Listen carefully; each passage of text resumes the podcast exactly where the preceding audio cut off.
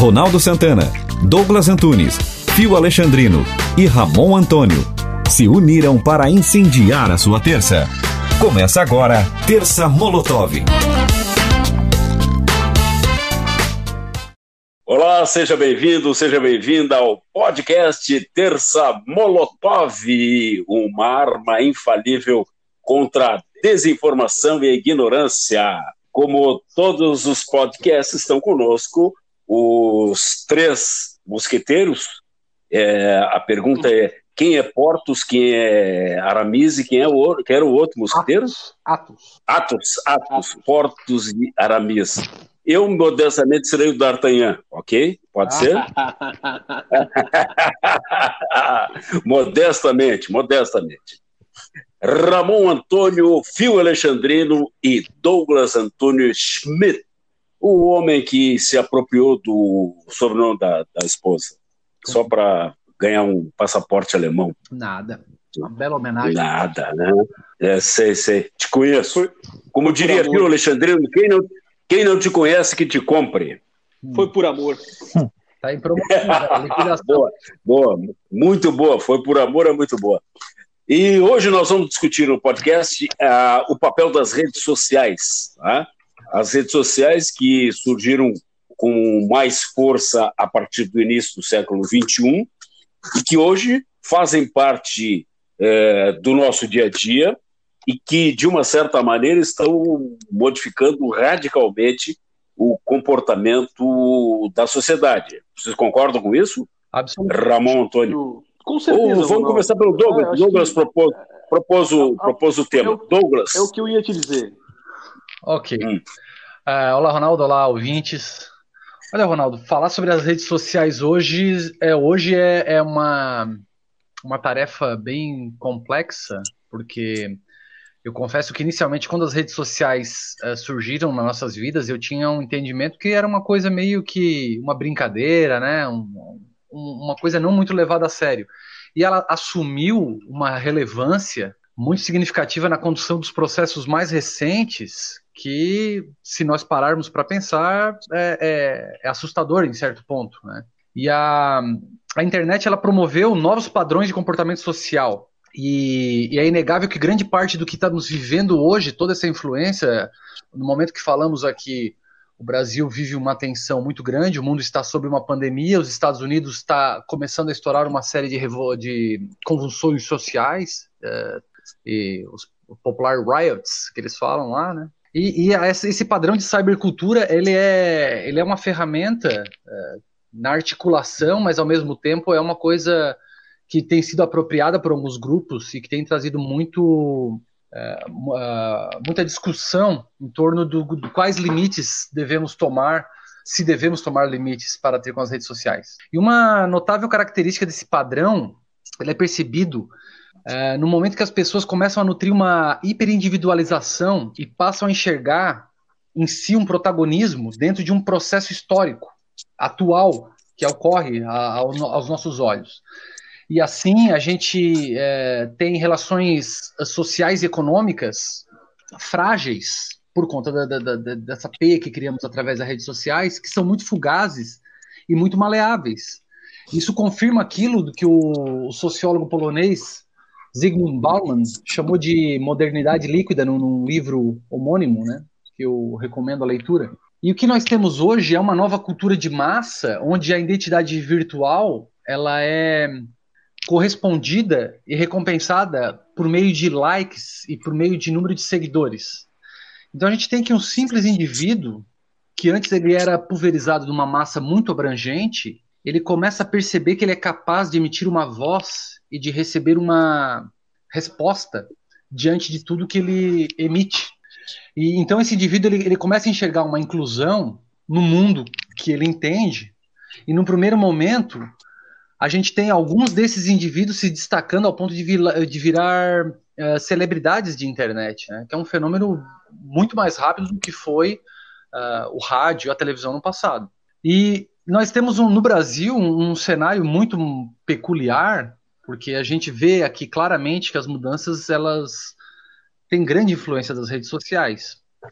Então vamos uh, voltar para tentar entender esse esse movimento nos últimos 10 anos, que é quando as redes sociais começam a, a ganhar uh, forma e, e, começam a ter grande adesão na, nas massas aqui no Brasil. E isso tudo começa antes, naquele período de 2003 e 2013, quando a gente teve um, um, período econômico e geopolítico bem favorável e tivemos como consequência a elevação do consumo. Esse consumismo, num ato simbólico, ele se encontrou na rede social, sobretudo depois de 2010, e a gente tem um ápice desse modelo. Toda essa individualização aporta no debate político brasileiro, aos poucos, a partir de 2010, e vemos uh, o engajamento voluntário das pessoas, mas é um engajamento sem fundamentos claros e dentro de um ambiente muito dinâmico, que as internets, a internet ela tem eh, essa característica, né? As coisas mudam muito rápido. E a gente chega a 2013 e aí explode toda aquela turba e a timeline vai para a rua, né? É, e temos um, um acontecimento uh, que começa a partir dali mudar comportamento político do brasileiro. E não demorou para que a gente começasse a ter uh, grupos que foram criados com uh, identificações e ideologias. Muitos desses grupos foram bem assessorados e tinham objetivos claros de engenharia social. E aí, como resultado, a gente vê crescer uma relação de embate entre as divergências e o comportamento muito beligerante passa a ser visto como algo positivo é, para as autoafirmações das pessoas que estão envolvidas na, na, na, nesses grupos, né?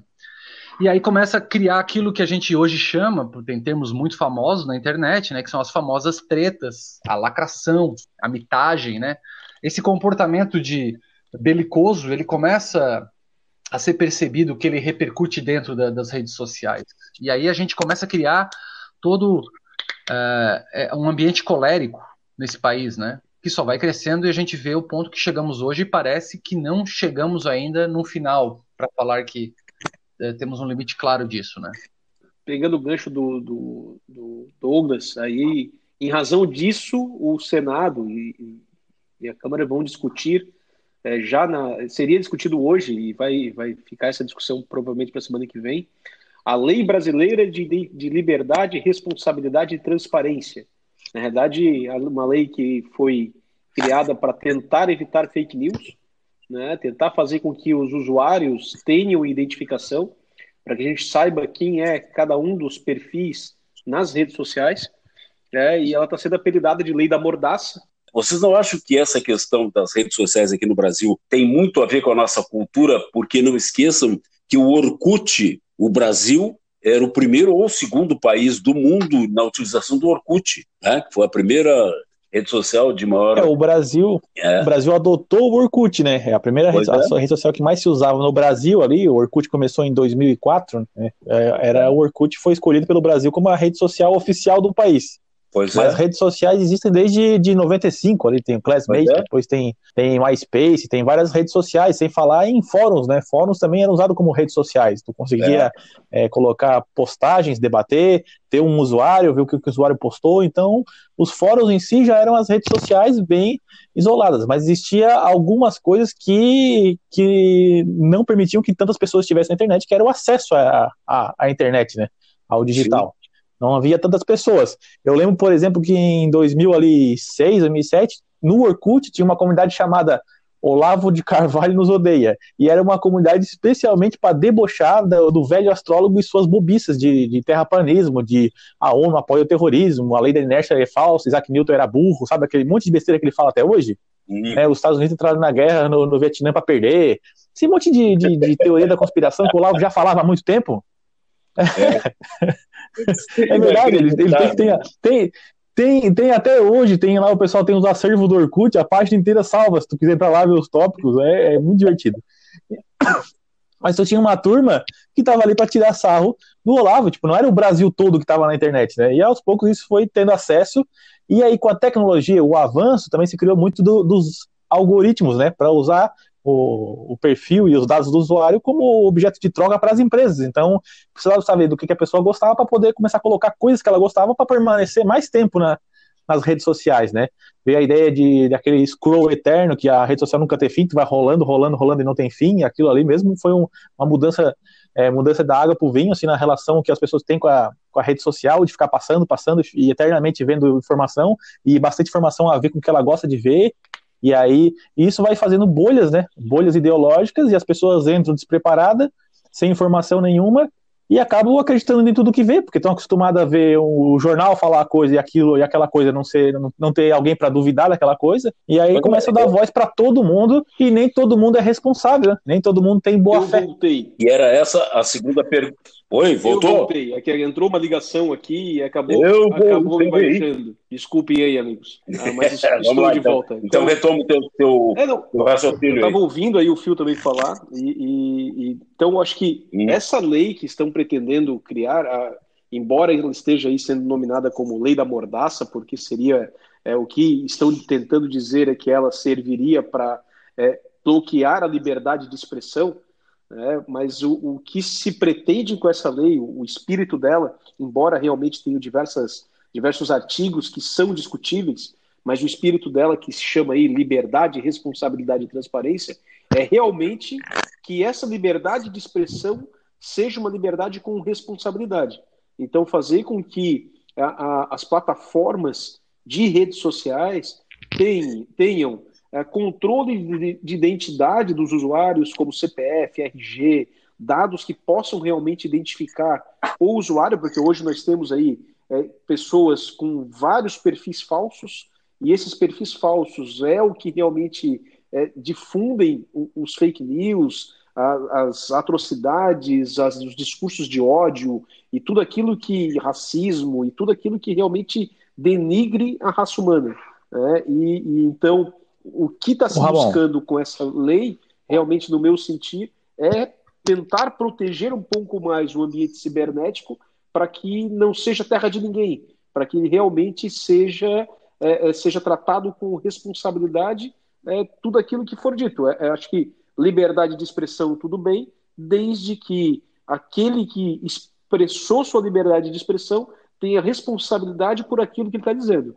né? Então, acho que essa lei é muito importante. É claro que ela precisa ser bem lapidada, mas ela é muito importante aí para o momento que nós vivemos, não só de país, não só de Brasil, mas de mundo, porque fake news não é somente é, uma, uma coisa tu- tupiniquim, né? Ela acontece no mundo todo e é ruim para o mundo todo.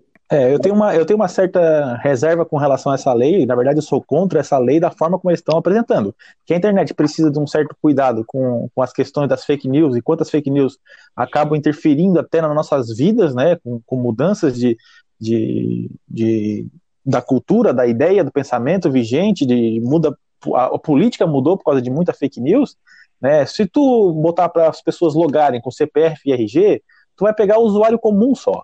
O cara que, que tá agindo na maldade, que quer continuar na fake news, que é o, é o usuário que tem um conhecimento mais profundo, ele dá um jeito de fazer uma conta nos Estados Unidos, usar um VPN e logar no Brasil. Isso aí ele vai dar um jeito de, de burlar. Ele vai continuar burlando. Então a lei vai acabar servindo para monitorar o cidadão comum. Sim, é. então, nessa questão, eu sou essa lei, do jeito que ela está sendo redigida aí, eu Essa sou, eu sou é contra. uma das- não, não, não tenho. Essa Nem- realmente é uma das críticas, né? É, Parece que foi feito por alguém.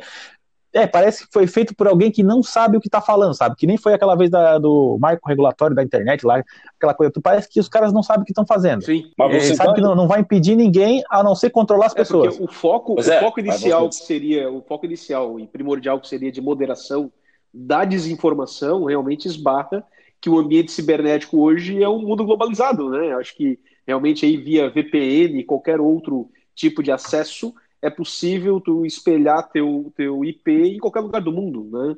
E isso acaba prejudicando Isso é, então assim, é uma besteira, é alguém que não sabe, prejudicando a pessoa que fez isso aí, ela não sabe o que, que- não sabe o que está falando ou está fazendo de maldade mesmo, que é para regularizar o, o cidadão comum mesmo. que a lei, o espírito, Monitoração, monitorar. que o espírito da lei é muito interessante, mas ele precisa ser muito bem lapidado esses artigos, porque ele não pode ser desidratado a ponto de não servir para nada, mas também não pode ser ah, ah, uma coisa esdrúxula que não vai alcançar esse ambiente cibernético. Realmente a gente tem que é um ambiente difícil de ser alcançado, é um ambiente difícil de ser controlado.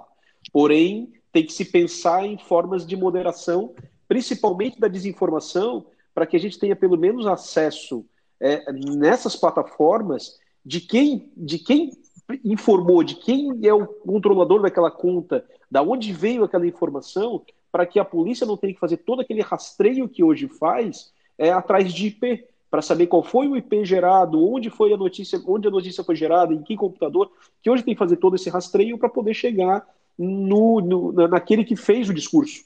Né? Então, acho que a gente tem que ter uma lei, até porque muitos se valem de, de um tratado que existe entre Estados Unidos e Brasil, de que os, as plataformas americanas não podem ser objeto de investigação do Brasil. Por isso, por exemplo, uh, pede uma informação uh, de conversas de WhatsApp, por exemplo, não consegue, porque a plataforma de WhatsApp é americana. Então, se o, o, o judiciário brasileiro pede essa informação ao, ao WhatsApp de uma, de uma conversa, seja de voz ou de, ou de escrita, ele não consegue ter acesso a essa informação, porque existe um acordo entre Brasil e Estados Unidos que não permite ao Brasil o acesso a essa informação, ao judiciário brasileiro. Tá, mas a, per...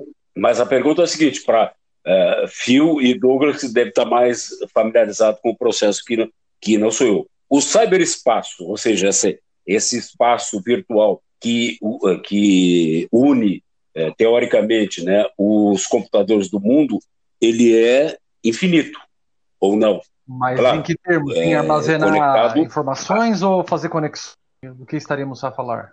Não, não de, de, de uma série, tudo isso, de, de, de basicamente conexões, certo? É, é viável. As informações ficam armazenadas em servidores, né? Sim, sim, em é. algum lugar, se não está no teu computador, está em algum lugar. Em algum servidor, né? em nuvem, então, né? Então, então assim, ela, ela, depende de uma estrutura física, né? Não tem tá. como tu acabar com a internet. Tá, eu sei. Mas o que eu quero perguntar para você é o seguinte: vocês acham que é viável tecnicamente um controle da internet?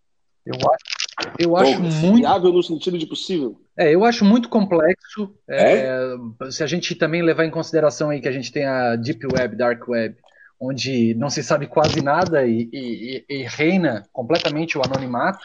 É, é muito difícil a gente controlar isso. E uma característica assim bem similar ao, ao que nós vivemos com o coronavírus, o que que, o que que é perigoso no coronavírus? É, é o poder de transmissão dele que é muito rápido, né? É a mesma coisa a informação na internet. Então a gente tem um poder de, de transmissão de chegar no mundo em um estalo que é, muitas vezes a gente está trabalhando com flechas lançadas, principalmente nessa questão de fake news e mobilização de massas. Mas a gente tem que é, melhorar essa tecnologia de segurança, porque a gente está vendo que a humanidade está indo para um espaço cada vez mais virtual, e que eu também acho perigoso, já comentei em outro podcast que fizemos aqui, mas temos que, que ter limites e controles, pelo menos de alguma parte daquilo, para que a gente não fique refém e depois a gente tenha um problema maior, porque nos colocamos integralmente dentro de um ambiente virtual que não é seguro, né? É, e em contrapartida, assim, ó, é, tu, tu definir o que é fake news também é um problema. Né? Definir o que, que é a liberdade de expressão também é um problema. E quem vai definir, porque as plataformas são de empresas privadas, então, né, as redes sociais, como é que tu vai dizer para a empresa é, decidir como a maneira que ela age lá? Né? Na quarta-feira passada, o Donald Trump teve, Trump teve dois tweets dele né, com mensagens do Twitter dizendo chequem os fatos. Isso eu acho legal. Tipo, eles não deletaram o tweet dele. Mas você viu que disseram, chequem os fatos. Há suspeita de que isso aqui não seja verdade. Você viu é, nesse sentido, né? mas... E, e, aí ele ficou muito. Mas eu, eu discordo no ponto, eu discordo Oi. no ponto em que tu diz que, que a liberdade de expressão não pode ser medida, porque eu penso que a liberdade de expressão possa sim ser medida, porque a liberdade de expressão ela é liberdade de expressão até o momento em que ela não atinge a tua dignidade. A partir do momento que ela atinge tua dignidade, ela deixa de ser uma mera a liberdade de expressão e ela passa a ser uma calúnia, uma injúria, uma difamação. Não, então concordo. ela perde totalmente o, o, o, ambiente de liberdade de expressão e passa a ser uma, um ataque, né? Um ataque que é o que a gente tem vivenciado hoje. Eu né? digo no, bom, eu digo no, no comparativo com fake news, sabe? Sim nesse comparativo, até que ponto assim, ó, é uma coisa que eu acho, né? Eu acho isso, eu acho que a Terra é plana?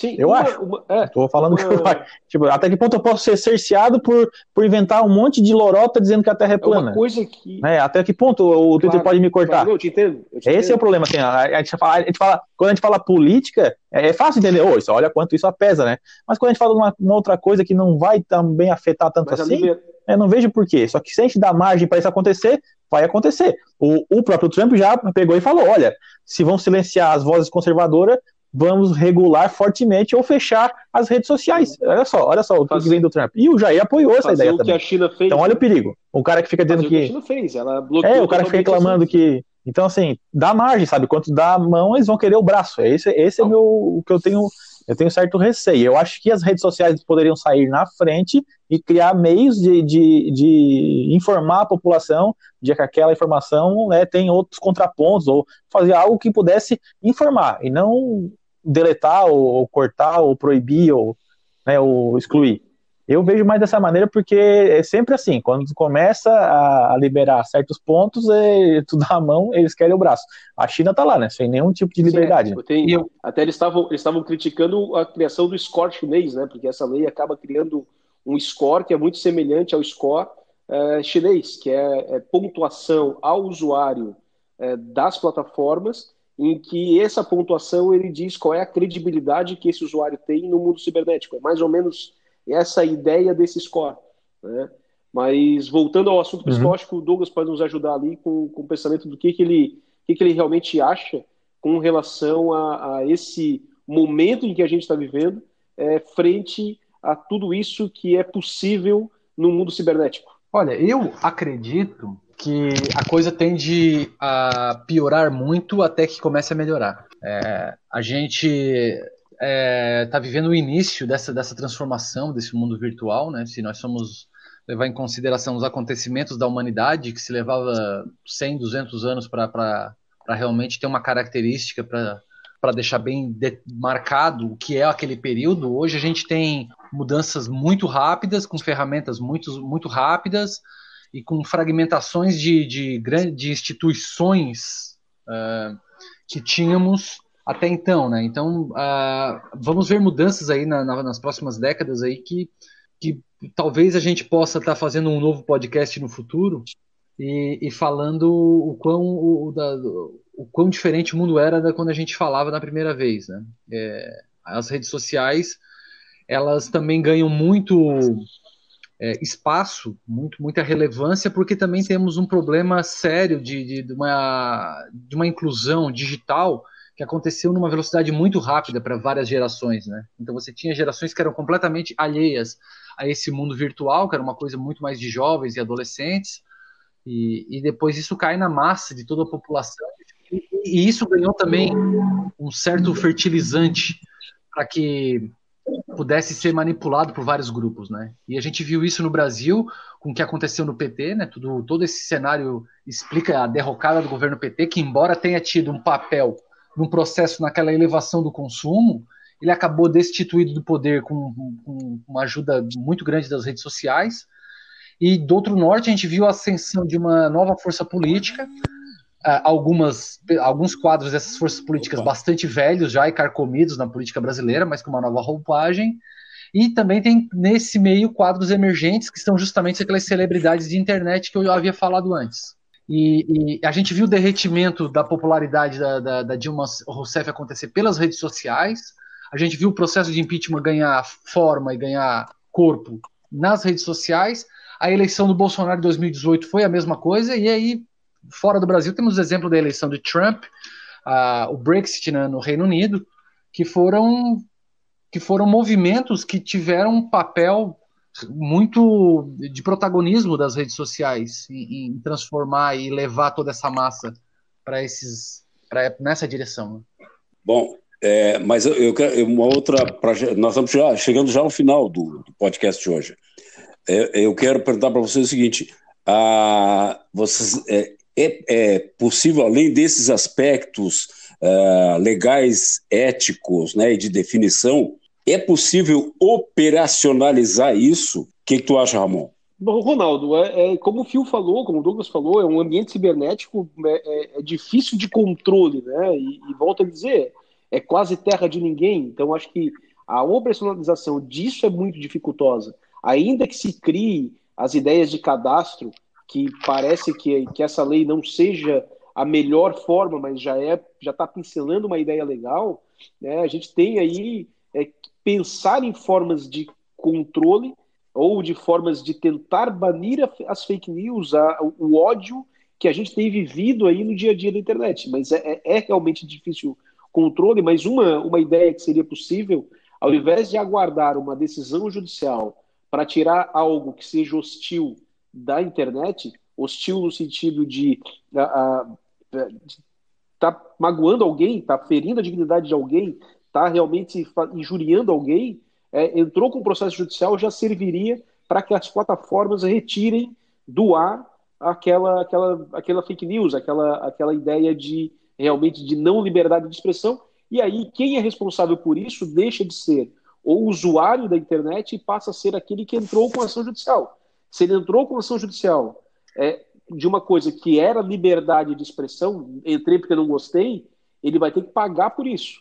E se ele entrou com uma ação judicial de uma coisa, daí vai limitar realmente o acesso ao judiciário, fazendo com que a gente tenha é, a, a processos judiciais somente daquilo que realmente não for é, liberdade de expressão. Porque se, a partir do momento que é, seja uma liberdade de expressão e a pessoa entra com uma ação judicial e essa ação vira a ser julgada improcedente, é, condena essa pessoa que entrou, que moveu a estrutura do judiciário por uma coisa que não deveria ter movido. Né? Então, acho que a gente poderia tentar inverter os papéis para fazer com que a gente tenha controle. Mas, é claro, são ideias que estão sendo é, discutidas, e isso é um dos pontos que está sendo discutido nessa lei da fake news, são coisas que a gente tem que ainda lapidar bastante para tentar ter um controle. Mas por, exemplo, aí... por exemplo, Ramon, essa questão de ter que botar os dados do cidadão, que é uma, uma das, dos debates ali, né, de usar o CPF, o RG, quem é que garante que esses dados vão ser usados também para coisa errada, né? A gente acabou de ver o Anonymous pegando os dados do presidente da República. Uhum. Quem, é que, quem é que garante segurança? Os caras pegaram os dados do presidente da República e filiaram ele no PT. pegaram os dados é. do filho dele e compraram o iPhone 11. Fizeram uma sacanagem enorme com, com os números do, é, dos documentos deles, gente. Então, assim, é, é complicado estar na internet Sim. e ainda ser obrigado a botar os dados. E quem garante essa segurança dos teus dados? e, e, o que eu ia dizer, e eu acho que isso aí vale a gente continuar essa discussão no, no próximo podcast, que é a questão da a responsabilização de quem trabalha com fake news, quem produz fake news, uh, de repente, mesmo que, que seja responsabilizado, seja punido, o estrago pode estar feito. Em, em termos de, de, credibilidade, de reputação, sabe? É, é, leva a, a, a, um grande problema. Acho que até a gente podia, de repente, é, relação, Ronaldo, continuar isso, porque nós estamos é, terminando o podcast. Sim, com relação à pandemia, por exemplo, só esse gabinete do ódio que eles foram atrás agora, com, com inquérito e tal, tal, essa turma toda aí está o tempo todo jogando contra o vírus que, que existe, mas eles começaram desde o início dizendo o Olavo de Carvalho onde que o vírus nem existia, que o, o, vírus não tinha matado ninguém, já inventaram um milagre da cloroquina lá no Piauí, teve postagem sobre os números falseada, né, mentira que médicos de 30 países confirmaram a eficiência do cloroquina, mentira que enterraram o caixão vazio, então eles estão o tempo todo mentindo, fake news, para criar uma ideia de que o vírus não existe, tem tudo que continua normal, só que isso mata pessoas. O Brasil hoje está no topo dos rankings do é. número de, de, mortes por dia. Temos outra coisa, Exatamente. Então, outra assim, coisa é relevante que é o Big perigoso. Data também, que a gente podia discorrer mais, né? Uhum. É. Bom, infelizmente o nosso, nosso tempo já terminou, já até ultrapassamos o tempo. Vamos no próximo, de repente, é, dar, um, dar um fechamento nesse, nesse assunto. O que, que vocês acham? Pode ser, sem, sem problema. Uhum. Então tá. Ramon Antônio Fio Alexandrino, Douglas Antônio Schmidt, obrigado pela participação no podcast Terça Molotov, uma arma mortal contra a desinformação e a ignorância, que volta no próximo podcast. Obrigado por estar conosco e, se possível, fique em casa, use máscara e divulgue o podcast. Você ouviu o podcast Terça Molotov. Apresentação de Ronaldo Santana. Participações de Douglas Antunes, Fio Alexandrino e Ramon Antônio. Na técnica Luan Delfino. Produção de Reginaldo Osnildo.